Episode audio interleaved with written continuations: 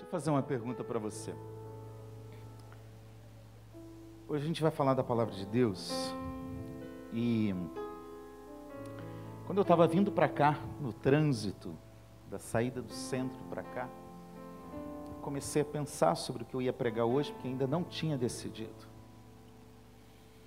E eu comecei a lembrar do que Deus fez em vários momentos da nossa vida. E a gente gosta de testemunhar, a gente gosta de falar das coisas boas, né? Mas às vezes a gente esquece de olhar para os momentos de desafio. E teve algumas vezes, eu nasci na igreja, eu nasci no hospital, mas logo depois fui para a igreja.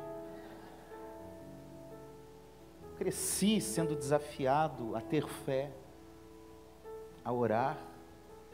Eu sempre conto que esse braço está aqui porque ele é fruto de um milagre de Deus. Que eu tinha quebrado quatro vezes o braço, o médico falou: tem que tirar, tem que amputar, porque não cola mais. Eu era magro, já fui magro um dia na vida. Mas eu lembro que quando eu já contei em alguns momentos parte desse testemunho, porque ele faz parte muito da nossa realidade, mas eu lembro quando nós casamos, eu casei com 19 anos, a Tânia com 20. Logo tivemos uma dificuldade porque eu levei um golpe de um de um sócio. Ah, fomos tentar a vida no interior de São Paulo, ficamos lá sete, oito meses, não deu certo, voltamos dois filhos pequenos. O neto já tinha nascido, a Isabela nasceu sem condições nenhuma. E por três anos, mais ou menos, um pouco mais, um pouco menos, tinha uma oração que nós fazíamos. Senhor, até quando?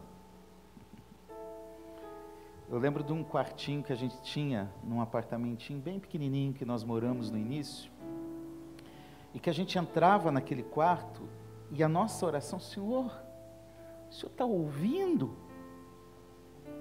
O Senhor está escutando o que a gente está falando? Ei! Faz pelo menos um sinalzinho aí de fumaça. Pelo menos uma nuvem do tamanho da mão de um homem. Por favor, só alguma coisinha. E quantas vezes nós perguntamos: até quando, Senhor, a gente vai ficar nessa batalha, nessa luta? Tem coisas que afligem a nossa vida, na questão de doença, de enfermidade, questões de financeiras, desemprego, a dúvida. Quantas vezes eu orei dizendo, Senhor, até quando isso vai acontecer? E talvez você aqui hoje possa dizer, é, pastor, eu acho que eu já passei por isso. Ou talvez você esteja falando isso hoje. Até quando, Senhor, que eu vou orar e o Senhor aparentemente, supostamente, não vai me ouvir? Até quando, Senhor, eu vou pedir e o Senhor não vai falar nada? Ou, Senhor, até quando o Senhor vai dizer não para mim? Que a gente tem que lembrar que Deus pode dizer não, sim e espere. Amém? Mas dá para colocar um quarto aqui, ele pode ficar em silêncio. Até quando, Senhor? Eu acho que deve ter um até quando, às vezes, na sua vida. E quando tiver um até quando na nossa vida, como nós devemos agir? Porque quando nós pedimos algo e não recebemos, nós somos muitas vezes como crianças mimadas. Eu quero,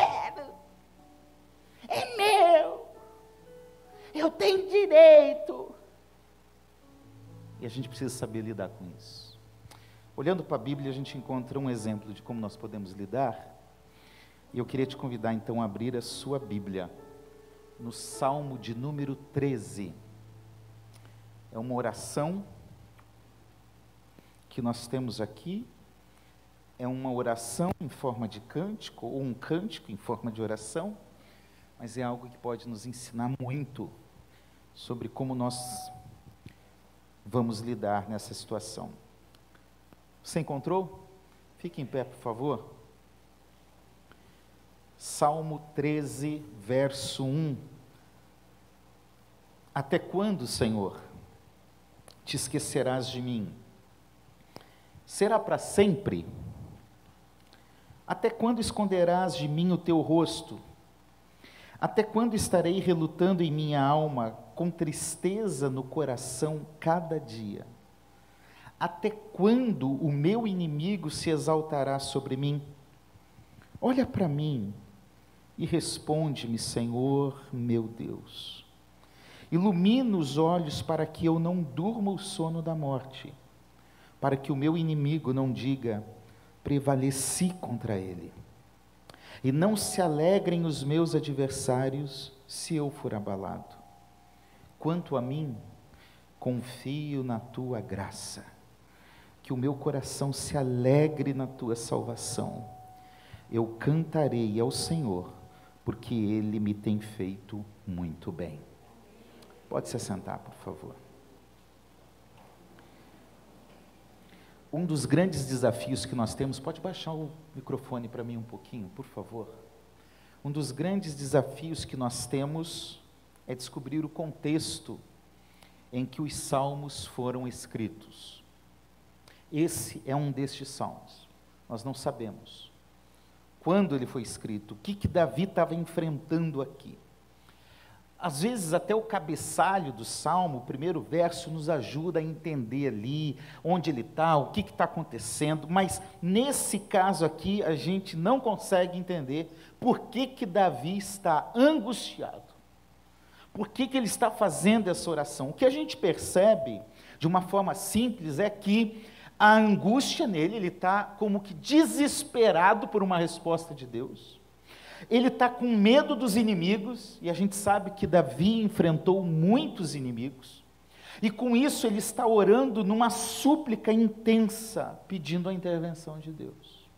Então, é basicamente isso. A gente poderia colocar isso em qualquer momento da vida de Davi, porque pensa num homem que enfrentou dificuldade, que enfrentou inimigo, que enfrentou perseguição, que teve que fugir, que teve que enfrentar batalhas e assim por diante. E aí, quando a gente olha para esse salmo, a gente vê três estruturas, três partes, melhor dizendo, nessa estrutura do salmo. E que, olhando para cá, a gente consegue naturalmente perceber que do verso 1 ao 2 há um tempo de questionamento. Do verso 3 até o verso 4 há um tempo de súplica. E do verso 5 ao verso 6, nós temos um momento de adoração. Percebe isso? Que é progressivo, questionamento, súplica, adoração. São esses três aspectos que a gente percebe nesse texto, e aqui a gente consegue aprender algumas lições importantes, porque aqui é uma, uma fonte de conforto para os dias mais difíceis das nossas vidas. Irmãos, dito isso, primeira parte é o verso 1 e 2, onde nós temos questionamentos. Fala a verdade, você já questionou Deus? Quem já questionou Deus? Levanta a mão. Tem lugar que, se você levantar a mão e falar, eu questionei Deus, alguém vai chegar e falar, você é um carnal. Não questione Deus. Que absurdo isso! Você tem que apenas confiar em Deus. Quem é você para questionar Deus? Sim ou não? Muitas vezes você vai ouvir isso. Mas se você olhar para a Bíblia Sagrada, em vários momentos, os personagens que estão enfrentando momentos difíceis, eles estão questionando. Pega o Jó. O Jó é um exemplo de sair da humilhação, da dor, da aflição, do problema, do sofrimento para a vitória. Sim ou não? É, mas olha só o meio, porque a gente costuma ler Jó capítulo 1, capítulo 2 e já vai lá para o final. E dizer, ah, e Deus restaurou a sorte de Jó. Mas olha o meio em que Jó está questionando, Senhor, por quê? Você já viu aquele negócio de dizer, não pergunte para Deus por quê, pergunte para quê. Eu sei, isso é legal, irmão. Se você conseguir fazer isso, isso é muito bom. Mas a verdade é que quando nós estamos na nossa luta, o para quê nem aparece. Você fica lá assim, por quê? Comigo? Por que está acontecendo isso? Naquela percepção limitada da vida, das questões espirituais, até misturando com compreensão de outras religiões, muitas vezes a gente diz assim: ó oh, Senhor, o que, que eu fiz para merecer isso? Que pecado que eu estou pagando? Ou quando a gente vai naqueles crentes bem do reteté, que diz assim, ó, Deus está pesando a mão em você, viu? Meu? Já viu isso? É, é Deus pesando as mãos. Irmãos, a verdade é que aqui a gente tem cinco perguntas de Davi. Cinco questionamentos. Em que Davi usa do questionamento não para afrontar a Deus, mas o questionamento pode ser um momento de aproximação de Deus. E é exatamente isso que a gente começa a ver aqui. Olha comigo que ele começa a perguntar: Senhor, a primeira pergunta é: até quando o Senhor vai se esquecer de mim? Eu estou orando, estou pedindo, e o Senhor parece que esqueceu. Já se sentiu assim? Seja bem-vindo ao time. Segunda pergunta: será para sempre? Olha a dúvida, olha o medo. Será que eu vou enfrentar essa luta para sempre? Será que esse problema sempre vai estar na minha vida? Terceiro questionamento: o Senhor está escondendo de mim o seu rosto, porque a manifestação da face de Deus, do rosto de Deus, era um, um fato de Deus ser gracioso, de Deus estar favorável a nós. Então ele está dizendo: Senhor, o Senhor parece que não é favorável à minha petição, ao meu pedido. É como o Senhor está virando a cara. Não vou te responder. Quarto, quem que falou aí? Estou nem aí, né? Isso é meio linguagem hoje, mas é mais ou menos por aí. Até quando estarei relutando em minha alma? O Senhor, até quando a tristeza vai ficar aqui? A aflição. Porque aflição é angústia demorada. Você pode ficar angustiado um dia, dois dias, mas quando você fica muito, é sinal de que ali há uma aflição. E a alma fica aflita. E aí, por causa de tudo isso, o pior é que tem inimigo dizendo assim: Ei, olha você aí. E aí, crente? Vai lá na igreja? Vai? Vai continuar orando? Irmãos, esses questionamentos não são só de Davi. Eles fazem parte da vida humana, eles fazem parte da nossa vida. E deixa eu te dizer, não há problema em tentar entender o que Deus está fazendo ou o que Ele não está fazendo, não há problema. Como eu disse, é, Paulo fala sobre isso, é, Jó nos apresenta essa história e tantos outros personagens. O problema é quando o nosso questionamento nos leva para distantes de Deus, nos leva para afronta a Deus ter dúvida, questionar, pensar, isso faz parte. Jesus estava orando, desceu com seus discípulos, com Pedro, Tiago e João, encontrou um pai de um menino aflito que estava possuído por um espírito maligno, Marcos capítulo 9, não lembro o versículo, e ele e o filho e, o, e Jesus falou: se você creu, eu posso libertar teu filho. E aí o homem diz assim: eu creio, Senhor, mas me ajuda na minha falta de fé. Ué, crê ou não crê? Você já passou por isso? Porque é exatamente isso. A gente sabe que Deus pode fazer. Eu creio que o Senhor pode fazer, mas me ajuda na minha falta de fé.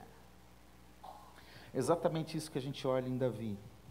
O problema vem quando a gente rejeita o que Deus quer fazer, quando a gente não entende quando a resposta de Deus é não, quando Deus decide ficar em silêncio e não responder às nossas perguntas. O, o problema do questionamento é quando isso vem contra nós e nos afasta do lugar em Deus. Mas nas perguntas de Davi, irmãos, não é uma pergunta de afronta, não é uma pergunta de, de afrontar o que Deus quer ou não quer fazer. Nas perguntas de Davi, há algo muito claro de que ele continua confiando no Senhor. Então, o primeiro passo quando o questionamento vier na tua mente, continue confiando no Senhor. Senhor, eu estou com dúvida Senhor, eu não sei quando, nem como, nem porquê, eu não sei nada, mas eu sei que eu vou continuar confiando. Irmãos, ele não está dizendo Deus não existe. Porque a tendência é quando a gente ora e a resposta não vem, quando a gente pede e Deus não fala nada, ah, eu acho que Deus não existe. Fala a verdade. Quem aqui já não falou, Senhor, se o Senhor existe mesmo, fala alguma coisa, faz alguma coisa. Fala a verdade, não levanta a mão não para ninguém ficar olhando para você. Eu já fiz. Oh, Senhor, o Senhor existe mesmo. Irmãos, e aqui o que a gente aprende, na verdade, é o seguinte: Davi não está duvidando da existência de Deus, ele sabe que tem um Deus, ele sabe que Deus está ouvindo o que ele está falando, ele sabe que Deus, de forma soberana, tem o controle da vida dele nas mãos. Ainda assim, o questionamento dele, na verdade, é uma forma dele falar: Senhor, não há outro lugar para onde eu consiga ir. É só o Senhor. Na tua dúvida, vá ao Senhor. Na tua, no teu questionamento, vá ao Senhor. No teu questionamento, não deixe o seu coração inflamar para você ir falar para alguém, para você manifestar uma incredulidade que vai deixar alguém mal. Não, não. Quando você estiver assim, vá ao Senhor, porque até quando nós temos dúvida, Ele nos abraça, Ele nos acolhe, Ele se aproxima e Ele se revela. Deus não se surpreende com a gente, você pode dizer amém? Ai, meu Deus, o Assir pecou. Ai, o Assir está com dúvida. Deus não se surpreende com você. Ele conhece exatamente do jeito que você é. Às vezes aqui a gente tem que falar, parecer crente, né, Dudu? Oh, amém, irmão. Deus te abençoe, aleluia, glória a Deus. Mas ele sabe que está lá dentro. E quando você estiver desse jeito, né, nesse questionamento, Entenda isso. Davi aqui, ele não está des eh, desafiando a decisão divina.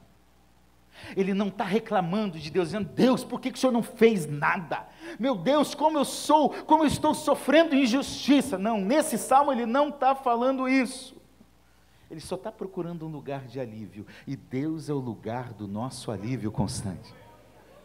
Talvez você passe por luta, por problema, por angústia por dia de choro, por dia de dúvida, por dia de ansiedade, mas eu quero te dizer: o Deus que te criou, que te salvou, Ele está com você neste momento. Aquieta seu coração. O que fazer então quando os questionamentos chegam? Versículo 3. Olha para mim, Senhor, e responde-me. Senhor meu Deus, Davi ele sai do questionamento e ele entra na súplica, no apelo. E mais uma vez nesse texto, irmãos, a gente percebe, na verdade, a estabilidade da fé. A firmeza da fé de Davi, mesmo em meio ao tumulto, à luta, ao problema. Porque quando ele se manifesta a Deus e ele começa a orar, a suplicar, o versículo 3, que é o primeiro dessa segunda parte, ele diz: Senhor, olha para mim. Eu sei que o senhor está aí. O senhor pode não estar tá respondendo, mas olha para mim. Agora, Senhor, que o senhor olhou, responda-me: Senhor meu Deus. O que Davi está valorizando é o relacionamento que ele tem com Deus. Se tem algo que a gente pode destacar na vida de Davi, era a forma bonita dele se relacionar com Deus. Davi é aquele, é aquele tipo de gente que errou, que pecou, que muitos de nós descartaríamos. É isso, daí é um pecador, miserável. Mas sabe, irmãos, até mesmo no pecado, Davi dava uma lição, porque a forma dele se aproximar de Deus era de dependência, era de confiança, era de entrega, era de submissão, era de rendição. E é por isso que ele está dizendo, meu Deus, ou seja, não há outro, é só o Senhor que é meu Deus. Oh, irmãos, nós precisamos entender isso e lembrar que, mesmo que a situação esteja difícil, Ele continua sendo Deus. Mais do que isso, mesmo que a situação esteja difícil, Ele continua sendo o seu Deus pessoal, particular. Porque se tem algo bonito em Deus é que Ele é Deus de todos, Ele é Deus da igreja, do povo, mas Ele é um Deus individual. Uma das passagens que eu mais gosto na Bíblia, o evangelho que eu mais gosto é Lucas. E uma das passagens que eu mais gosto é Lucas 24. O maior evento da fé cristã aconteceu. É da fé cristã, não. O maior evento da história. Jesus morreu, mas ressuscitou. Tem coisa mais importante que já aconteceu na história? Não existe. Se fosse eu, miserável do jeito que eu sou, eu ia lá no templo de Jerusalém, pastor Patrick. Ia dizer assim, ô oh, gente, aí ó, eu falei para vocês, hein? Olha eu aqui. Vocês me mataram, mas olha eu aqui, tá vendo? E agora? Jesus não faz isso. Tem dois discípulos sem importância nenhuma. Um não tem nome, pelo menos a Bíblia não diz. O outro se chama Cleopas. Estão fugindo, estão indo embora. Você consegue imaginar o que, que acontece? Eles estão indo embora e reclamando da vida e não sei o quê. E de repente Jesus se aproxima, é isso que o texto bíblico diz, Lucas 24, 13. A partir de Jesus se aproxima e Jesus dá uma de que não sabe nada e diz: Aí, gente, que vocês estão conversando pelo caminho? Os dois dizem assim: Por acaso você é o único que esteve em Jerusalém nos últimos dias e não sabe o que está acontecendo? Hã? Você é um alienado. É até meio ignorante que eles falam. Como que pode? A resposta de Jesus é melhor ainda. Diz, Do que, que se trata? Conta para mim. E aí eles começam a falar o que aconteceu a Jesus Nazareno, poderoso em obras e em palavras, diante de Deus e dos homens, como os nossos principais sacerdotes e autoridades o entregaram para crucificar. Olha, ele até prometeu que ia ressuscitar, as mulheres foram no túmulo e não encontraram, mas esse já é o terceiro dia e, e parece que nada mudou. E aí Jesus começa a se revelar por meio da Escritura, honestos e tardos de coração. Por que, vocês não lembram o que os profetas disseram, começando por Moisés e por toda a Escritura, mostrou o que constava a respeito dele, pegou o pão, partiu, eles viram a mão, e ali Jesus se revelou. Sabe por quê? Para Jesus, dois discípulos fujões, fracos, sem ânimo, sem esperança, importa, não importa o teu título, o teu carro, o teu dinheiro, tua função, importa que Jesus Jesus vem ao nosso encontro porque Ele é um Deus pessoal. Ele vem ao nosso encontro. Ele era um Deus de Davi, como ele é um Deus de Assir, de Patrick, de João, de Maria, de Manuel, de Meire, de Tânia, de José, de todo mundo. Ele é o seu Deus, ele é o nosso Deus, ele é o meu Deus. É por isso que Davi diz: é o meu Deus não é o Deus apenas de Abraão, de Isaac, de Jacó, não é o Deus que os meus pais me contaram, é o meu Deus. Agora, ele não atribui nada a Deus. A culpa não é de Deus. Porque quando ele fala isso, ele começa a dizer no versículo 3, ainda na parte B: ilumina os meus olhos. Isso aqui é uma grande lição. Oração não existe para mudar Deus. Você pode dizer amém? Eu vou orar até Deus mudar. Não, meu filho, você vai orar até você mudar. Porque Deus vai realizar o que Ele quer do jeito dele, na hora dele, no tempo dele. E Ele já sabe o que Ele precisa fazer. Você não precisa ensinar Deus, ó oh, Deus, eu vou te ensinar. Não. Faz desse jeito. Não, ore. Porque oração vai mudando a gente. A oração vai mexendo com a nossa confiança nele. A oração vai iluminando os nossos olhos. As circunstâncias difíceis podem nos fazer olhar as, as coisas numa perspectiva errada olhar Deus de um jeito errado, olhar a igreja de um jeito errado, olhar a família de um jeito errado. E aí a gente vai querer culpar Deus, vai querer culpar a, a, as pessoas, vai querer culpar a, a esposa, o esposo, o filho, o cachorro, o papagaio, eu não sei. Às vezes nós, irmãos, cometemos erros porque não estamos com os olhos abertos como deveríamos. É por isso que Davi dá uma grande lição, talvez uma das maiores desse texto. Senhor, olha para mim, responde, mas ilumina os meus olhos para eu ver direito para eu enxergar a situação direito. Quantas vezes nós erramos porque não conseguimos abrir os nossos olhos espirituais para entender? Davi não está culpando o Senhor, o Senhor é culpado disso. O Senhor está fazendo isso, olha aí, ó, eu mereço, Senhor. Ele não está culpando a Deus. Ele não sugere que Deus falhou, Senhor, o Senhor errou, o Senhor perdeu o tempo, não era esse tempo aqui, o Senhor não fez o que era. Não, ele só quer que Deus abra os seus olhos. Nós temos um perigo, irmãos, de mergulhar na dúvida, no desânimo, na tristeza. E aí, olha o que, que diz o versículo: e que eu não durmo o sono da morte. Porque quando nós vamos perdendo a visão de Deus, a visão correta de Deus, os nossos olhos não estão iluminados, a gente caminha para um caminho de morte, para um caminho de sonolência, Pode ser uma morte física, pode ser uma morte espiritual, pode ser uma morte emocional, quando a gente não permite Deus iluminar os nossos olhos. Nós desistimos de tudo e é como se estivéssemos morrido. Pode até estar tá vivendo, mas lá dentro está morto. E aí ele diz ainda no versículo 4: Se tudo isso ocorrer, Senhor, o meu inimigo vai olhar de mim, vai zombar e vai dizer assim: Ó, eu prevaleci contra ele. Então, Senhor, tem mais em jogo aqui. Eu quero te dizer que é normal, às vezes, a gente passar por momentos de frustração. Amém, irmãos? De tristeza, de angústia, de aflição.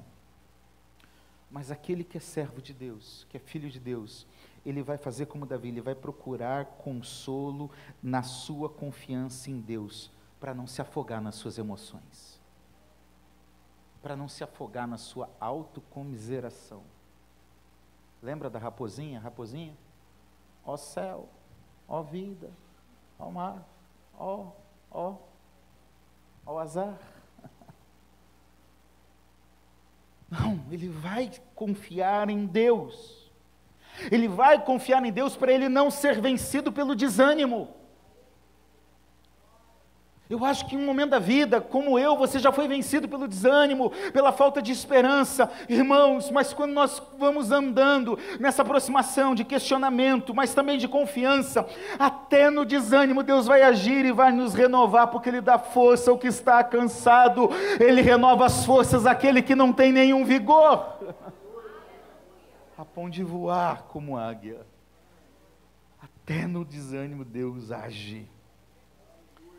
Por isso, quando a situação ruim vier sobre você, não vá para o caminho contrário. Ah, então agora eu vou me afastar da igreja, eu não vou mais ler a Bíblia, eu já orei e não adiantou, eu já fiz o pacto e não adiantou, eu estou pedindo há tantos anos e o Senhor não fez. Não faça isso, não. Quanto mais difícil ficar a situação, mais perto da cruz você precisa estar, mais próximo de Jesus você precisa estar.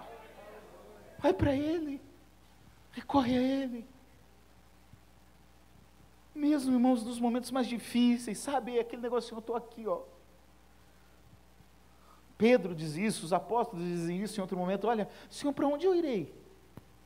Para onde? Só tu tens palavra de vida eterna. Só tu tem a verdade, só tu tem o consolo, só tu tem a força, só tu tem a salvação. Então é em Deus, é em Deus. E em terceiro lugar, versículo 5. Questionamento, súplica, e ó como Deus vai mudando a gente. Porque depois de questionar cinco vezes, de falar, responde-me, e pedir para iluminar os olhos, ele tem os olhos abertos. Ele, ah, é? Na verdade, Senhor, quanto a mim, eu vou confiar na tua graça. Ah, irmãos, que maravilha isso. A situação mudou? Não. Os inimigos foram derrotados? Aparentemente não.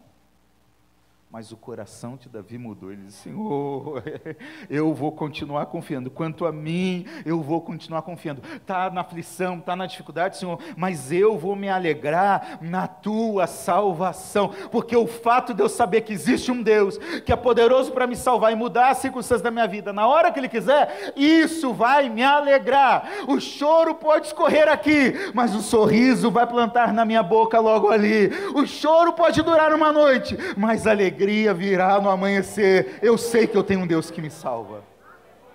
Eu sei que eu tenho um Deus que me ajuda.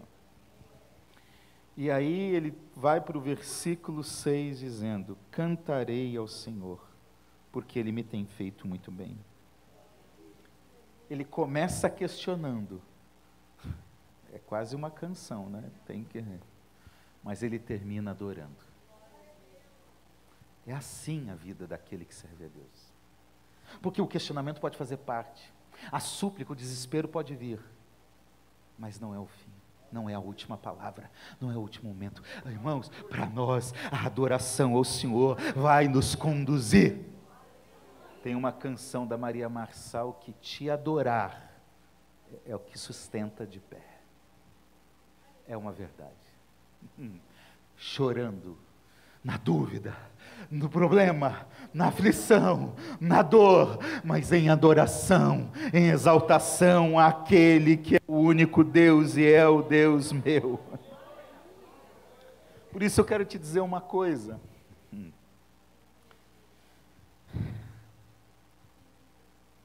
Adore. Não perca isso de vista.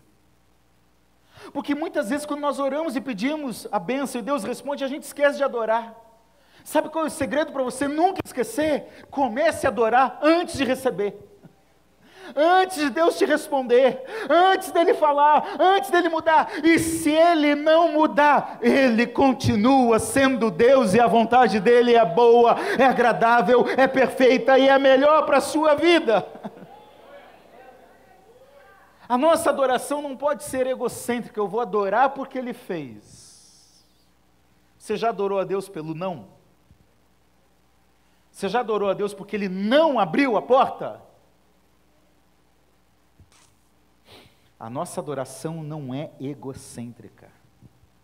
Ele não merece louvor porque fez ou não fez alguma coisa. Ele merece louvor por aquilo que Ele é. E Ele continua sendo Deus mesmo no não dele. E você pode achar que não, mas o não dele é o melhor para você. É o melhor.